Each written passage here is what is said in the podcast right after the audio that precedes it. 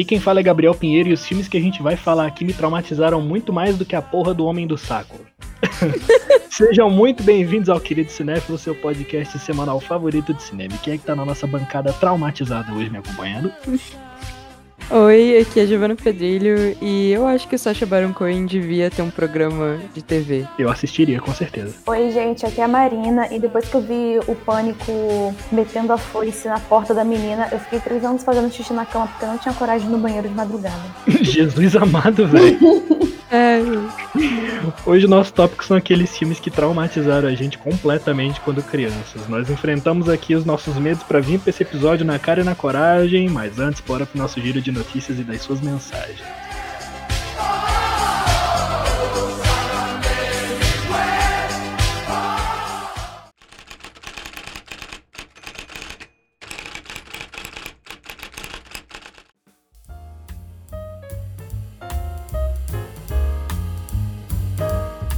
Quer garantir o sucesso de um filme? Basta tirar todos os outros de cartaz. A Disney não dá chance para o azar e a competição. Com o lançamento de Shang-Chi e A Lenda dos Dez Anéis, em nada menos que 90% dos cinemas brasileiros. Havia um acordo de cavalheiros entre os distribuidores e exibidores firmado em 2012, após o final da saga Crepúsculo ocupar um terço do circuito, para que algo assim nunca mais se repetisse. Mas eram tempos ingênuos, antes de Bolsonaro transformar o país numa distopia que nem a ficção rivaliza. A maior estreia do circuito exibidor brasileiro entra em cartaz após Viúva Negra ocupar 75% das salas nacionais. A diferença é que, ao contrário do filme estrelado por Scarlett Johansson, o novo lançamento é exclusivo dos cinemas, sem a concorrência simultânea da Disney Plus. O monopólio não deixa de ser um tudo ou nada para aliviar a crise aguda do setor. Cada semana retorna bilheterias menores. Porém, a situação da exibição é preocupante e ressalta mais uma vez a importância de políticas públicas que valorizam o cinema brasileiro, como a cota de tela, por exemplo.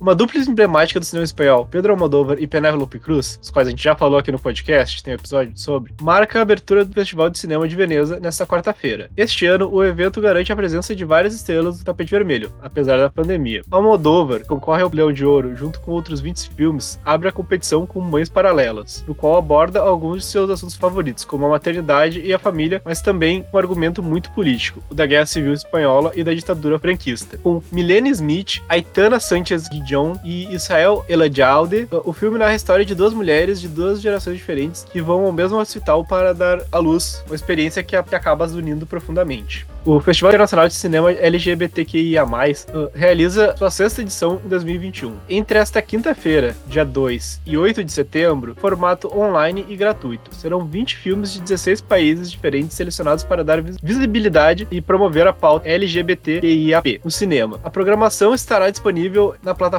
Sesc Digital e todos os filmes terão legendas em português. A programação neste ano inclui 11 longas e 9 curtas com diversos idiomas. A luta pelos direitos das pessoas da LGBTQIAP, a descoberta da identidade, a homofobia e a transfobia, o amor na população idosa e a luta contra os convencionalismos sociais e culturas são alguns dos temas trazidos pela seleção de filmes esse ano.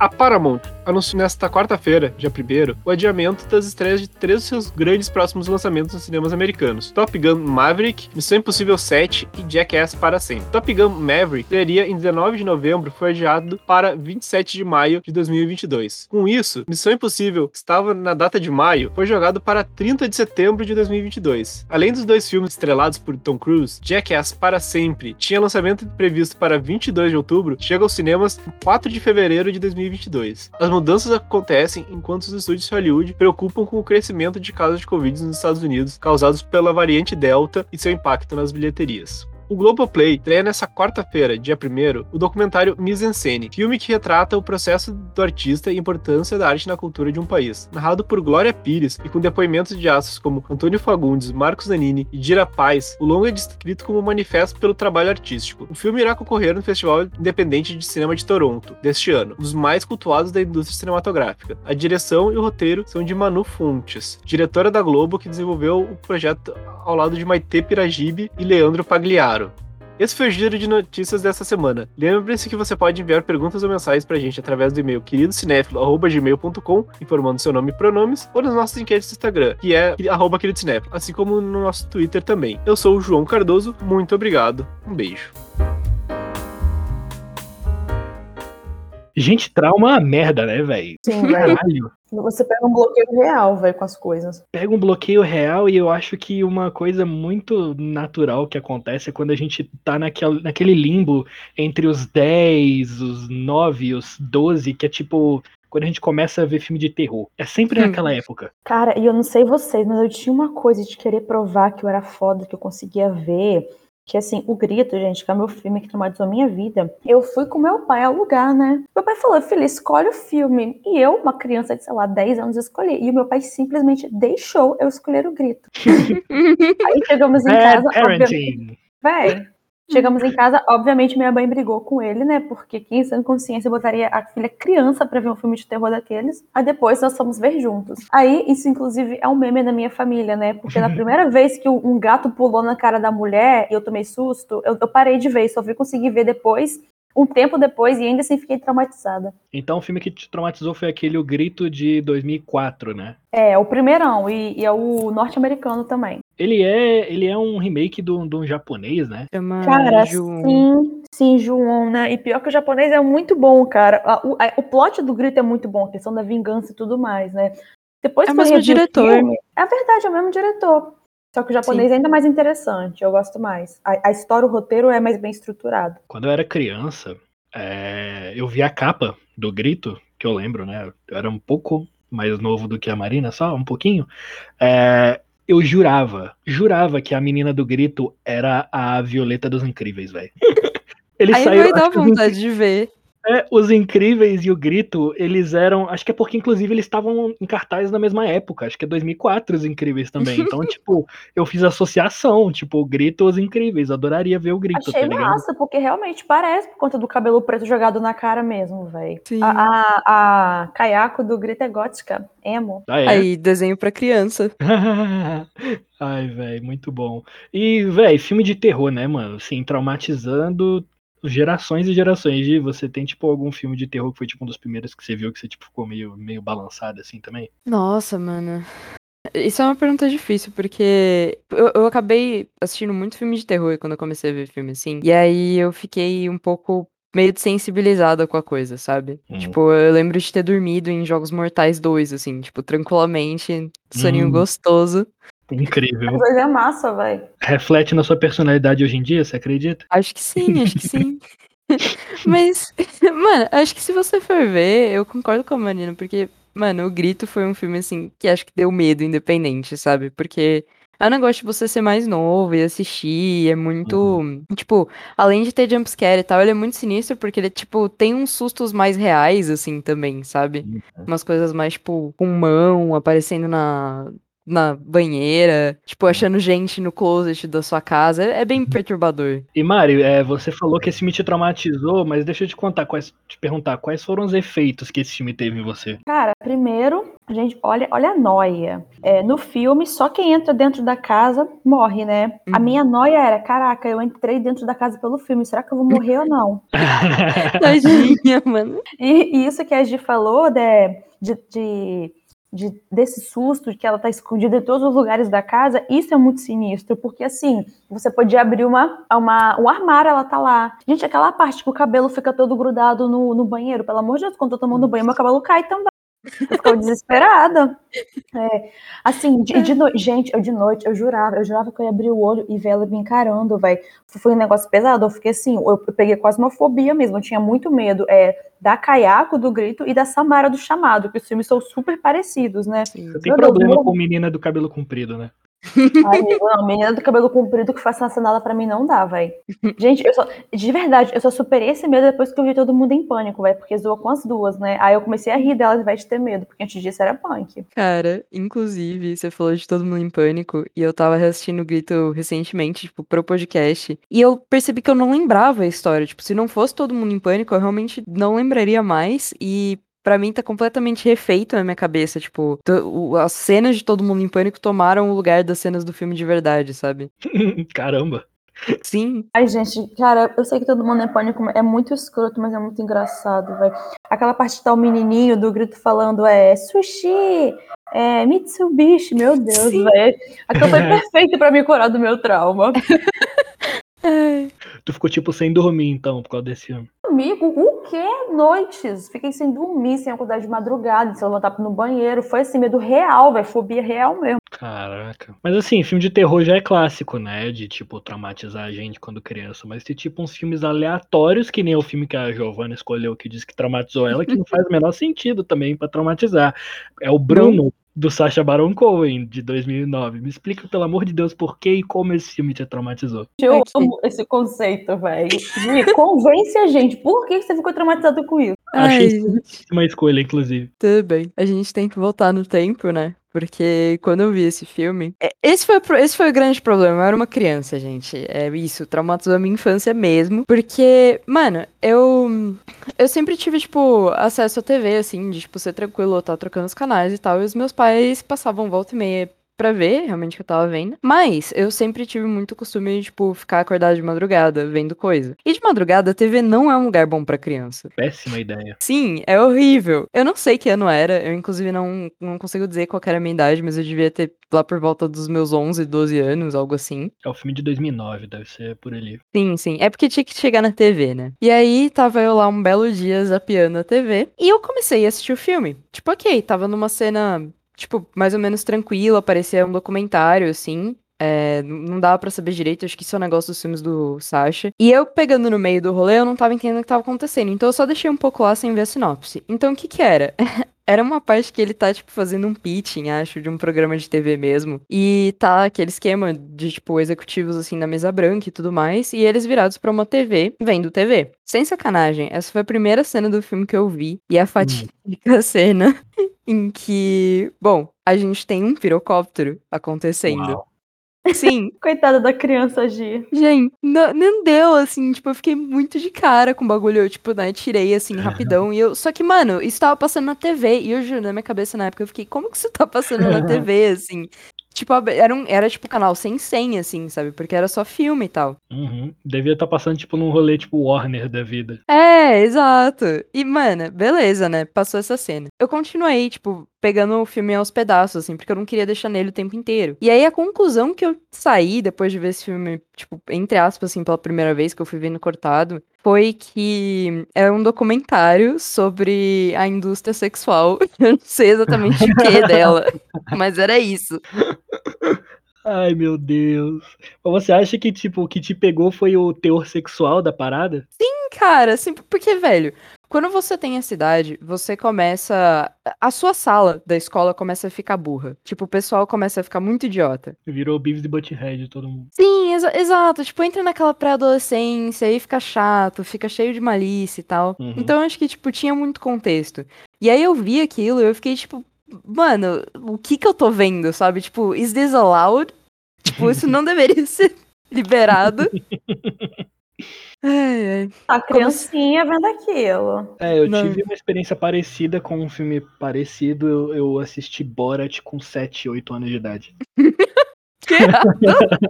Gente, Ai. Ai, meu Deus. Eu tenho um tio que ele é, tipo, três anos só mais velho do que eu. Nem chamo ele de tio, porque a gente foi criado, tipo, primo, sabe? Uhum. E aí ele tinha mania de gravar, sabe queimar? Eu não sei como é que é, tipo, sabe quando você pegava, o- não poder, isso não pode, tá? Não podia fazer isso. Você pegava o DVD na locadora e copiava o DVD. Sei, sei. Ele tinha mania de fazer isso e ele fez isso com Borat. Aí eu tava lá, tava numa viagem, todo mundo em Fortaleza, na casa da, da Bisa lá e tal. E aí ele me mostrou esse filme maluco. e. Ai meu Deus, foi esquisitíssimo. Eu não entendi o que, que eu tava vendo, sabe? Tipo, eu era muito novo. Sobre o Borat, eu nunca esqueço que quando eu era criança. Gente, as, as crianças têm manias estranhas, né? Uma das minhas manias era adorar ler revista Veja. Aí, Por quê? Ok. não faz sentido, mas a gente adorava ler revista Época, Veja, meu Deus, adorava. Aí, estava eu virando naquela parte de entretenimento, né? Aí apareceu o Borat com aquele maiô escroto dele, Hum. sabe? Aquele negócio de banana. Aí eu lembro que eu fiquei vendo aquilo pensando, meu Deus, que é isso? Aí, aí já ficou, já ficou um trauma. Vai, Gente, é engraçado como que umas imagens aleatórias marcam a nossa infância, né? Eu Ah, lembro de mim, pequenininha, com a revista Veja, vendo a foto do Borat com aquela maior sunga bizarra, pensando, meu Deus. ah, amiga. É, o Sacha Baron Cohen a gente nunca esquece, né? Não, não, Não, esquece, véi, não não. esquece. E eu lembro que naquele dia que eu assisti o Borat com 6 anos de idade, 7, whatever. Mas já diminuiu, gente. Qual era Eu- quanto que eu tinha dito? 7, 8. Tudo bem, vamos usar 7 então, porque eu realmente não lembro quando foi isso. Eu, ia, eu viajava muito naquela época. Uhum. É, pro mesmo lugar, inclusive. Então, eu assisti Pequena Miss Sunshine naquele mesmo dia, inclusive. Nossa. Nossa, Sunshine é uma depressão, velho. Exato, eu fiquei mal depois de ver o filme, eu não sabia porquê, sabe? Tipo, eu não tinha capacidade de entender. Tadinho. Ah, mas pelo menos você sentiu, isso que é mais importante. É, pra você ver como o negócio é mágico. Mas o filme que realmente me traumatizou a, a minha infância e minha vida inteira, e que me perseguiu a minha vida inteira, foi A Fantástica Fábrica de Chocolate de 1971. Detalhe, o filme é pra ser mágico e super sonhador. Pra Exatamente. criança, né? Pra você querer ir lá. Exato, exato. Meu Deus do céu, eu não consigo imaginar. Vamos, com- vamos contexto, né? Eu devia ter quatro. Sério, eu tinha quatro anos de idade. Eu era muito uma criança indefesa. E eu vou reforçar aqui o indefesa, sabe? Realmente indefesa. Tadinho, Aí- gente, nenenzinho. Aí um dia de manhã, sabe aquelas, aquelas manhãs de fim de semana que tu acorda e tu vai ver filme com seus pais? Uhum. Sim. E aí, ele bota esse filme. E aí, o começo de A Fantástica Fábrica de Chocolate, você vê um monte de chocolate, todo mundo cantando. E, cara, muito doido e tal. Claro que na minha cabeça eu só tava vendo cores e música, não tava entendendo direito o que, que tava acontecendo. Porque quando você tem quatro anos, não tem tanto discernimento pra entender trama e roteiro, né? Você não consegue entender direito a história, interpretar o que tá acontecendo entender direito o que, que tá acontecendo. Você tá vendo cor e música, então aí isso tá te estimulando ali. Só que aí as coisas começaram a ficar muito esquisitas. Eu lembro, foram três cenas que me traumatizaram completamente nesse filme. A primeira, não, quatro na verdade, quatro coisas desse filme que me fizeram não dormir por anos, inclusive. O Augustus Gloop subindo pelo cano, Nossa. essa cena é horrorosa. Ah, traumático mesmo, velho. Mano, Claustrofobia bate. eu tenho claustrofobia, velho, eu não posso ver essas porra, mano. Nossa. Amigo, desculpa, foi engraçado. Foi hilário, é hilário pensar nisso hoje. Eu não sei nem se eu já tinha claustrofobia, se eu desenvolvi por causa dessa porra dessa cena. Com quatro anos, mano, talvez você tenha desenvolvido. Mano, é algo a se tratar com a minha psicóloga, Ah, inclusive. mas isso é muito real, velho. É, é, um gatilho forte desse pode te traumatizar pro resto da sua vida mesmo. Sério, Uhum. eu- e eu ficava com essa cena na minha cabeça durante muito tempo. Caralho, será que eu desenvolvi claustrofobia por causa dessa porra desse filme? Caraca, velho. Tá doido? explica. É isso, né, velho? Porra, caralho. Agora eu tô, tô chocado, acho que é isso, mano. Ok. Let's go on, então. É, a segunda coisa que me traumatizou pra caralho foi os Umpa Lumpa, velho. Hum. Mano, os caras laranja com a peruca verde, baixinho e, e cantando aquela música muito bizarra. Porque aquela música que eles cantam é bizarra. Cara, eles basicamente trocaram o Cacau com o Willy Wonka pra conseguir ver o terror no rosto das crianças, né? Sim, Foi isso que sim. aconteceu. Ca- É, tipo isso. E o Gene Wilder, ator maravilhoso, com aquela cara de psicopata dele, tipo, meu Deus. E falando em cara de psicopata, isso nos leva à terceira cena que me traumatizou, que foi a cena do barco, velho. A cena que eles estão no barco e que ele tá cantando daquela forma completamente psicótica e todo mundo desesperado gritando dentro do barco, velho. Eu, eu na minha cabeça naquela época só ficava as cores, sabe? Tipo, Uhum. e aquela música, e aquela sensação de desespero. Por isso que você virou emo, amigo. Que É era isso. pra não É ter tanta verdade, cor. amigo. É isso, velho. Caraca, velho. Na moral, bo- bora voltar uns anos no passado e tirar esse filme de você. É, velho. Sim. E a quarta, que foi a gota d'água. Foi Hum. a gota d'água.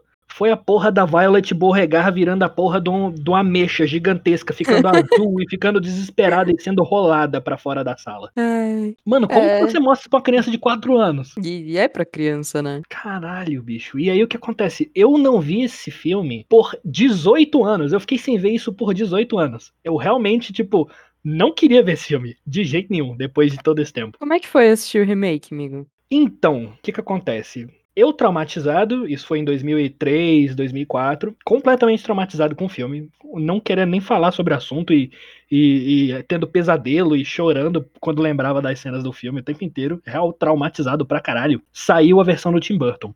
E aí meu pai, muito esperto, que, que ele fez? Ele me levou no cinema pra ver o filme. Só Não- que ele é um gênio, porque ele não me contou qual era o filme que a gente ia ver. Porque se ele tivesse me contado, Que horror, coitado. se ele tivesse me contado qual era o filme, eu tinha surtado, simplesmente feito uma cena lá na sala de cinema, tá ligado? Então ele não contou. E quando eu percebi o que que tava acontecendo à minha volta, já era tipo tarde demais, tá ligado? Eu já tava no cinema, tô comendo pipoca, tá ligado? Todo aconchegado lá, com agora com cinco aninhos de idade vendo o filme. É, E eu adorei. Ai, velho. acho que a de fábrica de chocolate do Jim, do Jim Carrey do Johnny Depp é realmente mais leve mesmo, né? Assim, não questão de ser menos pesado, porque o antigo não é pra ser tenebroso, mas ele tem um aspecto meio, meio creepy, sabe? Tipo, tipo o filme do Pinóquio, que é aquele Uhum. infantil que não é tão infantil assim, porque os elementos, o visual meio estranho. Pinóquio realmente me assustava também, você me lembrou disso agora. Nossa. Gente, Pinóquio, vai, Pinóquio é, é o filme que os pais mostram pra crianças pra dizer de uma forma bem sinistra, não desobedeça seu pai. É, velho, Pinóquio é meio sinistro mesmo, velho. Igual que você lembrou. Puta, era um outro filme pra gente discutir em algum momento também. Caralho, filme é bizarro. Cara, eu tenho muito que assistir, porque eu não lembro, mas em algum momento entra uma baleia, então. é isso. É sobre É isso. isso. É isso, é a baleia. E Sim. aí eu adorei essa versão do Tim Burton, mas isso em nada ajudou no meu trauma do filme original, saca? Uhum. E, véi, eu tinha o DVD dessa parada na minha casa por 18 anos e eu não peguei esse DVD por puro trauma. Não queria ver esse filme de jeito nenhum durante toda a minha vida. O DVD amaldiçoado, né, mano? É, véi, e, e a- pegando poeira e o caralho, eu falei, não vou ver esse filme, mano, não vou ver esse filme, bicho. Não sei, eu não sei, porque eu não lembrava o que, que é que eu tinha visto no filme, sabe? Tipo, só ficou as manchas na minha cabeça, assim, de, de, de cores e, e gente desesperada e, e dor e sofrimento. Ai. Ah, mas eu acho que Fantástica Fábrica de Chocolates, no fim das contas, é o terror do adulto de classe média, tá ligado? Por quê? Porque você vai num passeio com seus filhos, e aí a maioria ali era, tipo, umas crianças mimadas e tal. Uhum. E o que você tem que fazer é passar o dia querendo agradar aquela criança. Só que não dá, porque o Willy Wonka também é um cara, tipo, não é que ele é rigoroso. Oi? Doido, metódico, perturbado. Maluco. Sim, sim, tipo, ele tem as regras, né? Tipo, ele tem as regras dele. Aí você tá lá com seu filho, tentando comprar coisa pra ele, tentando fazer o melhor, e tipo, mano, não, não tá funcionando, tem um outro adulto te falando não. Tipo, é muito Nossa. pesadelo. Não, o, o meu trauma é eu pensar que se eu tivesse uma fábrica de chocolate, eu ia só querer ficar comendo, enquanto isso tipo, ia ter um maluco literalmente tentando me matar. Sim. É, é quase um filme de serial killer, né, mano? É, velho, é bizarro. E não, e aí. Acho que agora a gente já pode passar para a segunda parte do nosso episódio, que é a gente reviu esses filmes que deram trauma na gente. E eu revi a Fantástica Fábrica de Chocolate. Depois de 18 anos, eu tive essa experiência. E foi uma montanha russa de emoções. Vocês não têm Uhum. ideia. Compartilhar pro coração. O Uhum. filme começou, eu comecei já tendo ataque de pânico no início do filme. Sabe por quê? Porque é muito Hum. engraçado, velho. Como a nossa memória funciona. Velho, as coisas começaram a voltar. Eu comecei a reconhecer aquelas paradas, sabe? Tipo, por mais que eu não lembrasse que eu lembrava daquilo, sabe? Caramba, mano. As músicas. Eu, eu cantarolei a música enquanto ela tava tocando. Mano, o nosso cérebro é muito sinistro, velho. Ele Ué, guarda as coisas Então vê depois de marcou anos. mesmo, hein? É, mano, cara, é muito sinistro. É, Eu não sabia que eu lembrava das músicas. Eu lembro das músicas. A melodia, pelo menos. Uhum. E aí eu fui vendo o filme e eu fui me soltando, né? Obviamente, porque, porra, caralho. Só que aí, cara, pelo menos a versão do Tim Burton, ele não passa tanto tempo assim fora da fábrica, sabe? Uhum. A versão de 71, ele passa muito mais tempo fora da fábrica do que dentro. Não sei se tu percebeu isso quando tu assistiu agora também, Gi. Mas. Uhum. tinha Ele cria-. Ah, Como é que é? Não tinha percebido isso, não. Pois é, a- o do Tim Burton ele passa muito mais tempo dentro da fábrica do que fora.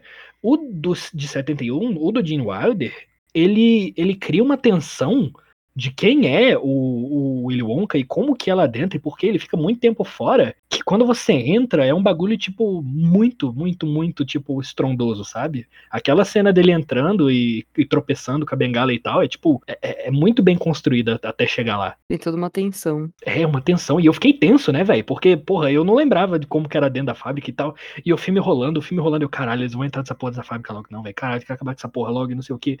E foi uma montanha russa de emoções, velho. Mas eu posso dizer com toda certeza que eu preciso rever esse filme mais vezes, porque eu fiquei apaixonado pelo filme, gente. Amiga, e sabe qual que é o pior? O filme é sua cara, velho. É sua estética. Por quê? Isso que é o pior. É todinho, é sua cara. Vai tudo. Por quê? Amigo, porque vo- você, você gosta de- desse, desse visual meio creepy, meio diferente, assim, verdade. desse, desse infantil que não é infantil, dessa pegada de um, de um surrealismo ali no visual, sabe? É verdade. Será que eu fui moldado pelo meu trauma dessa forma também? Caraca, velho, moral. Eu, eu, vou- eu vou basear sua personalidade em a fantástica fábrica de chocolate. Sim.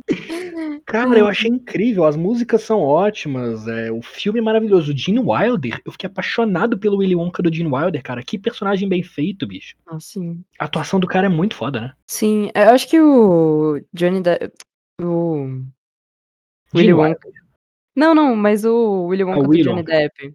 Eu Hum. acho que ele veio meio com uma síndrome de Michael Jackson, assim, sabe? Acho que ele quis parecer. Total, total, total. E é Ele- bom não ter isso. Tipo, É, não, a, a principal diferença entre os dois Willy Wonkas é que um gosta de criança e o outro odeia. Tipo. Sim, é Nossa, verdade. velho, o Johnny Depp literalmente tentava matar as crianças da fábrica É. dele, velho. Ele tentava mesmo. O Gene Wilder, no final do filme, ele tem toda aquela cena de, de, de, de- dele ficar realmente, genuinamente feliz do Charlie ter passado no teste que ele fez, né? Mas Uhum. o Johnny Depp não, mano. O Johnny Depp só quer que se foda, velho. Ele só pensa, ele, ele passa o filme pensando, matar crianças, matar crianças.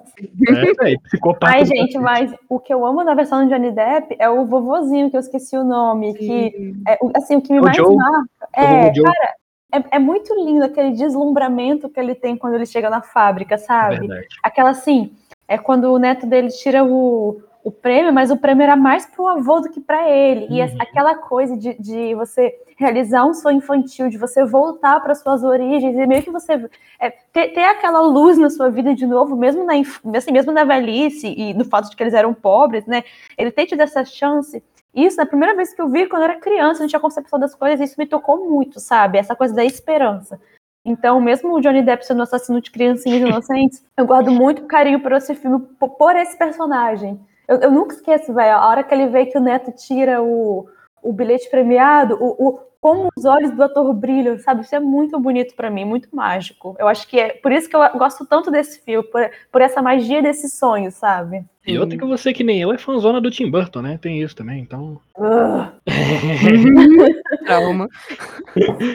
São duas coisas, né? O vovô e o Charlie, na versão do Tim Burton, são muito melhores. Porque aquele moleque lourinho da Fantástica Fábrica de Chocolate de 71, ele é um péssimo Ah, ator. flopado, ele é flopado. Ele é um péssimo ator. Tanto que ele nunca mais atuou na vida dele. Foi o único filme que ele fez. Caramba, que flop, gente. Não traumatizou só É você, verdade, Gabriel. né? Eu nem, eu nem, nem lembrava do menino, velho. Eu nunca mais vi ele mesmo. É, sumiu. Ele virou tipo. Ah, ele virou veterinário. Eu tava vendo a entrevista. O cara virou veterinário, mano. Caramba. E pior que o filme fez maior sucesso na época, né? Foi um filme grande. Faz sucesso até hoje. Na verdade, ele Uhum. não foi. Quer dizer, ele tem tipo um cult hoje em dia. Tipo, é, uma galera seguindo o filme e tal. Mas eu, eu amei o filme, eu quero rever. Eu fiquei apaixonado pelo Willy Wonka. É, o jeito que o John Wilder empresta os maneirismos dele pro Willy Wonka é muito foda. O personagem é muito bem construído, achei do cacete. Tirou completamente meu trauma, apesar de eu ter agora, depois de falar com vocês, a certeza de que ele construiu meu caráter de alguma forma, minha personalidade, mas foi uma experiência foda demais. Eu fiquei muito feliz de ter revisto o filme, sério. Depois de 18 anos, foi tipo uma experiência completamente maluca, no mínimo. Ai, amigo, olha que emocionante. Você superou seu trauma pra ver filme pro podcast. Olha que lindo. Querido cinéfilo salvando minha vida mais uma vez. Bom, quem mais superou o trauma aí? Gente, Hum, eu superei completamente trauma com um grito, velho. Conta aí. Porque assim, hoje eu vejo filme, cara, o terror é muito caricato, sabe? Tudo é muito caricato. Eu acho que por isso que quando você cresce, você acha meio bobo. Não foi, não foi nem só por conta do Todo Mundo em Pânico, não. Mas sei lá, velho. A, a- a atuação da, da atriz principal é muito mediana, é meio bobo. A- tem umas, umas cenas meio forçadas. Assim, as- a personagem da Kayaki e do Toshiko, que são a, a mulher e o menino assassinado, são muito interessantes, né? Mas sei lá. Eu acho que a, a falta de motivação daquilo que tá acontecendo meio que me deu uma brochada. Igual, por exemplo, se eu pego o chamado, é, Samara é um personagem muito bom. Assim, é, é aquele filme que tem um roteiro muito bom porque você entende as motivações do vilão, você sabe que, que as coisas não estão acontecendo por acaso, sabe? No grito, não. O maluco lá assassinou a mulher e o filho, e eles é, encucaram, enlouqueceram e agora querem matar todo mundo, tá? Aí, assim, eu acho que vendo hoje essa, essa falta de propósito na história me deu meio um down, sabe? uhum. Tirando você que, foi gente, eu- Você foi do trauma pra decepção, então. exatamente, tirando que eu tenho quase 30 anos, né, gente? Eu não posso mais ter medo de filme de terror assim. Ai. Diz isso pra minha mãe, que foi ver os Espíritos 2 e quase quebrou a mão do meu padrasto quando no cinema. De tanta Meu. Deus, tadinha, gente. Ah, não, não tem idade pra ter medo, não. Isso aí é mentira. Sei Não, velho, eu tô brincando. Eu só tava querendo pagar de corajosa mesmo. Quem tem cu tem medo, velho. É, exato. Nossa, mano. Mas você falou da atriz principal, tipo, a protagonista é. Não sei se vocês perceberam, mas realmente, tipo, é a Daphne de Scooby-Doo, sabe? Tipo, o nome dela é Sarah Sim. Michelle Gellar, acho. Aham, eu acabei de ver isso também. Eu falei, caralho, eu tava reconhecendo essa mina de algum lugar, é a Daphne, velho. Sim, se fosse a Daphne, ia ficar um filme muito mais interessante. Porque, tipo. Cara, mas, mas e eu os demônios japoneses. É, mano, é porque é muito isso que tu falou, Mari, que, tipo, meio que os personagens estão lá jogados, sabe? Não tem muita introdução pra Uhum. ninguém. Tipo, isso é um paralelo que rola no Todo Mundo em Pânico também, que tem aquela cena inicial do Charlie Sheen, tipo, acordando com, tipo, mulheres, assim, na cama dele e tal.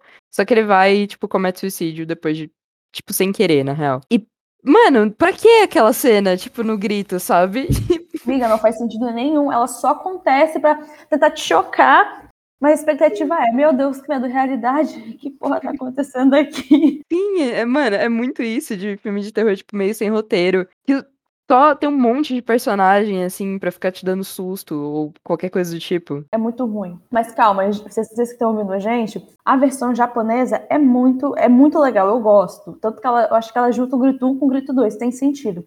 Mas a versão norte-americana, velho, é só pra você se, é, se relembrar de que você tinha medo disso no passado e rir de si mesmo. Tem uma cena que eu me caguei de rir quando eu vi esse filme de novo. Sério. Tem uma cena do grito que é ridícula.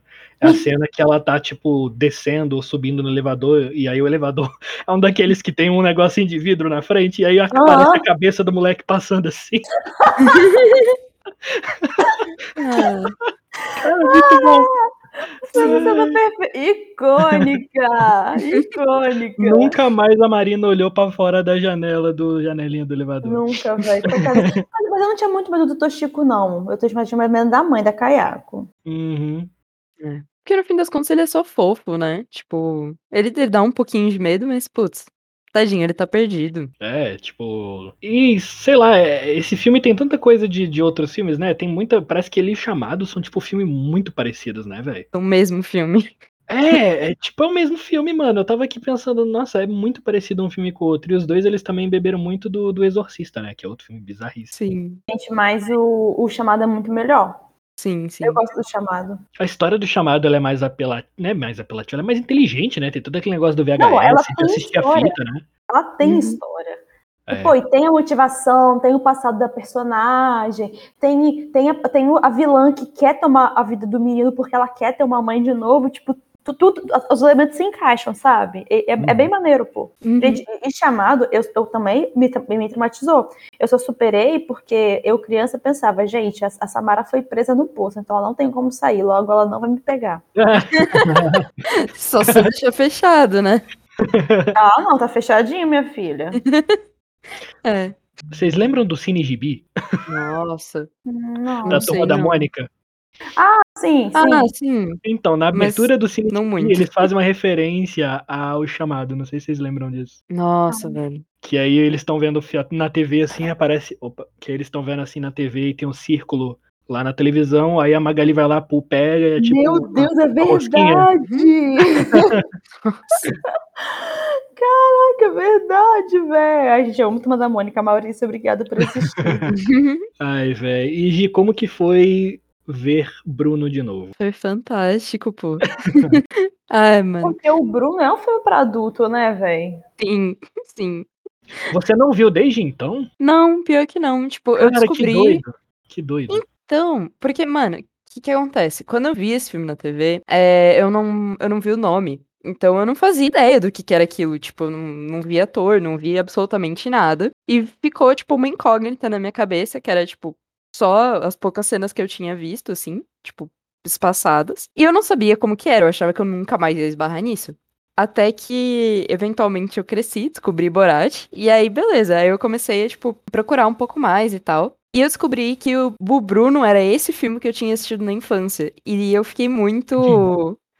Eu fiquei muito tentada quando eu descobri que isso existia, porque eu sabia que tinha que ter mais naquilo do que o que eu tinha visto. Tipo, não, não podia ser só um documentário aleatóriozão assim.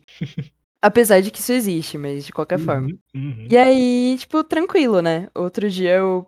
Acho que foi, tipo, faz uns dois anos ou coisa assim que eu peguei pra rever, de fato. E, mano, ah, muitas coisas se encaixaram, muitas coisas fizeram sentido.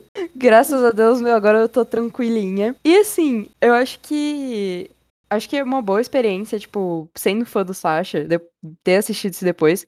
Porque, mano, marcou muito um, um pequeno pedaço, assim, da minha memória, sabe? E aí, tipo, desenrolou, e é o desenrolar com ele zoando de novo, né? Ele correndo risco de processo, ele justamente fazendo esse negócio de documentário Uhum. e enganando as pessoas. Só que ele tá enganando as pessoas com, tipo, um personagem muito. Flamboyant.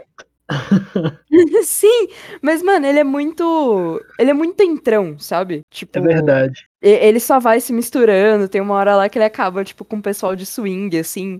E aí ele não quer. Ele, tipo, ele não sabe se ele se mete ou se ele não se mete, sabe? Tipo, ele, ao mesmo tempo que tem a curiosidade de estar falando com eles, ele também quer distância, que ele acha meio estranho, sei lá. E, mano, foi maravilhoso, sabe? Porque, tipo, isso foi entre o Borat, Borat 1 e o Borat 2 ser anunciado. Então, tipo, nossa, graças a Deus tem mais coisa assim sendo feita, sabe? Tem o Ali D também do, do, do Sasha.